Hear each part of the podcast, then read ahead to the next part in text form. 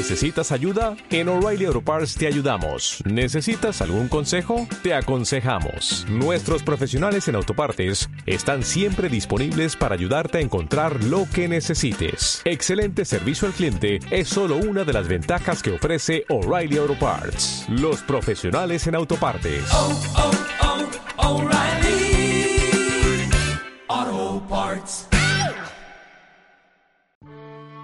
Muy buenas a todos, bienvenidos a otro programa de sensibilidad sostenible.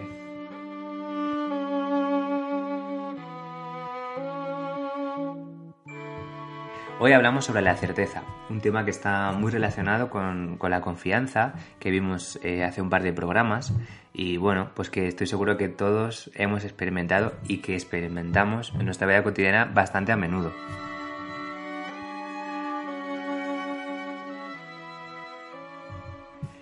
La certeza la podríamos definir como esas sensaciones que tenemos de que las cosas eh, son verdad, son correctas eh, o son adecuadas, ¿no? ¿Y de qué nos suelen hablar las certezas? Eh, pues de cosas como por ejemplo que el que tenemos enfrente nos esté mintiendo o nos esté diciendo la verdad. Tú estás allí escuchando tranquilamente y de repente pues, pues lo sabes, ¿no? Dices, pero me estás engañando, bueno, o lo estás intentando porque me estoy dando cuenta de que lo, lo que dices no es cierto. Otras veces la certeza lo que nos va a hablar es de algo que va a ocurrir. Por ejemplo, si estamos involucrados en alguna situación familiar o con un amigo o en el trabajo y a consecuencia de que conocemos a las personas con las que estamos, pues podemos como intuir cuál va a ser la respuesta o cuál va a ser el comportamiento de, de esas personas. Entonces, para lo que sirve realmente esta sensación de certeza eh, no es tanto para, cambiar los hechos, para salvar al mundo, ¿no? Como mucha gente piensa que, son las el conocimiento anticipatorio, mucha gente piensa que es para cambiar lo que va a ocurrir.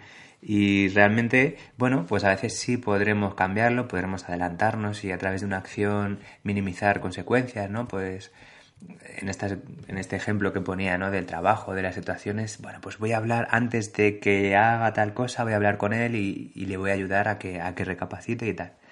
Pero en otras ocasiones no podemos hacerlo porque, bueno, pues no somos superhéroes ni tenemos, ni somos adivinos, eso no existe en el mundo. Pero sí que al saberlo eh, podemos organizarnos y reducir así eh, lo que yo llamo el coste de la acción. Este, esto del coste es en, realidad una cosa muy sencilla y es que cuando una situación te, impacta al vivirla, porque en eso consisten las experiencias que tenemos, que no nos dejan indiferentes, eh, eso es lo que yo llamo el coste. Entonces, si tú estás anticipado, o sea, si tú ya sabes lo que va a pasar y tienes un plan elaborado de, respuesta, pues lo que vas a hacer es reducir ese coste. Y entonces el impacto de, de la experiencia va a ser realmente bajo. Eso te va a permitir pues eh, mantener tu integridad, es decir, que no te muevas de tu sitio, que no te tambalee y además tener una respuesta contundente. O sea, si yo ya sé lo que va a pasar y lo que puedo hacer, pum, pues voy allí y lo hago, ¿no? Sin dudas. Y es que este mecanismo de certeza eh, opera en nuestro, o sea, es nuestro cerebro quien lo hace y está basado en el conocimiento que tenemos de las cosas en general, si tenemos una relación sana con, o sea, nuestra capacidad de sentir está depurada y, es saludable, ese, el conocimiento que va a usar nuestro cerebro está relacionado con nuestra sabiduría, o sea, con el conocimiento profundo que tenemos de las cosas. Entonces nos va a permitir tomar decisiones muy buenas. Y desde luego así hacen eh, los estudios que han hecho para ver cuáles son las partes del cerebro involucradas en la toma de decisiones eh, pues así lo demuestra, ¿no? Que las personas que, se dejan llevar por esa parte más intuitiva suelen acertar, suelen tener una buena eh, tasa de, decisión, de, éxito. Lo que pasa es que según vamos creciendo eh, va ocurriendo una cosa, y es que las personas que no están acostumbradas a hacer trabajo personal o que se van dejando sus temas pendientes por resolver, lo que les va ocurriendo es que ese conocimiento para tomar decisiones está muy condicionado por el miedo. O sea, nuestro cerebro está preocupado por, protegernos, por evitar el dolor y, y, lo que hace es usar como de manera prioritaria esa información que nos va a salvar. Esto tiene dos consecuencias muy importantes. La primera, que nos va a mantener siempre en nuestra zona de confort. Eh, es decir, em, si prevemos que algo nos, va a causar un impacto, como, el que os he dicho antes, pues el cerebro va a evitarlo, es decir, nos va a dejar, nos va a llevar a tomar las decisiones como más seguras eh, y más estables. Y eso, por supuesto, pues es un freno para el crecimiento. Y la otra cosa que ocurre es que al estar en un estado de preocupación o de alerta, nos va, nos va a dejar en un estado mental realmente. Va a llevar toda nuestra atención hacia los pensamientos, hacia, hacia esa parte de, más estar precavido, de más estar alerta, y eso está desconectado del sentir. Porque si estamos en una preocupación, imaginando, visualizando, ¿no? o, analizando las posibles soluciones, eso es algo mental. No, no estamos como antes os decía al principio, una sensación de certeza.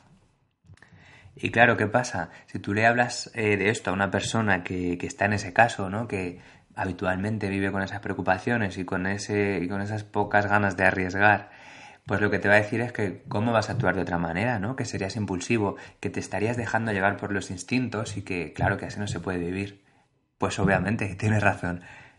Pero es que yo no estoy hablando de dejarse llevar por los instintos sino dejarse guiar por una sensación que es clara, que es serena, ¿sí? Y que te permite realmente pensar y evaluar. Y es muy curioso porque mm, cuando tú tienes una certeza y después te pones a pensar en, las consecuencias, en las posibilidades, eh, ah, puedes hacer el análisis que quieras y puedes justificarlo como quieras. Pero si vuelves otra vez a sentir, te vas a esas zonas del cuerpo que, dije al principio, vuelves otra vez a esa idea original y a esa certeza.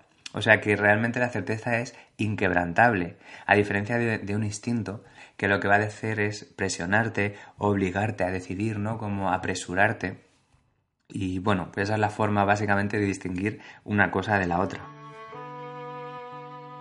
Así que nada, una vez sabemos esto, yo creo que, que nos va a resultar más fácil confiar en esa, en esa intuición, en esa sabiduría que tenemos natural, como es la certeza, para movernos por la vida y que podamos tomar decisiones más arriesgadas, que podamos ganar más en nuestras, nuestras acciones sin sentirnos, pues eso, aterrados o, o dubitativos con todas, con todas estas cosas que os he contado antes. Y esto ha sido todo en este programa. Muchas gracias por estar ahí, por escucharlo y ojalá, como siempre, espero que os sea útil, que os inspire. Y nada más, nos vemos al siguiente programa. Hasta la próxima.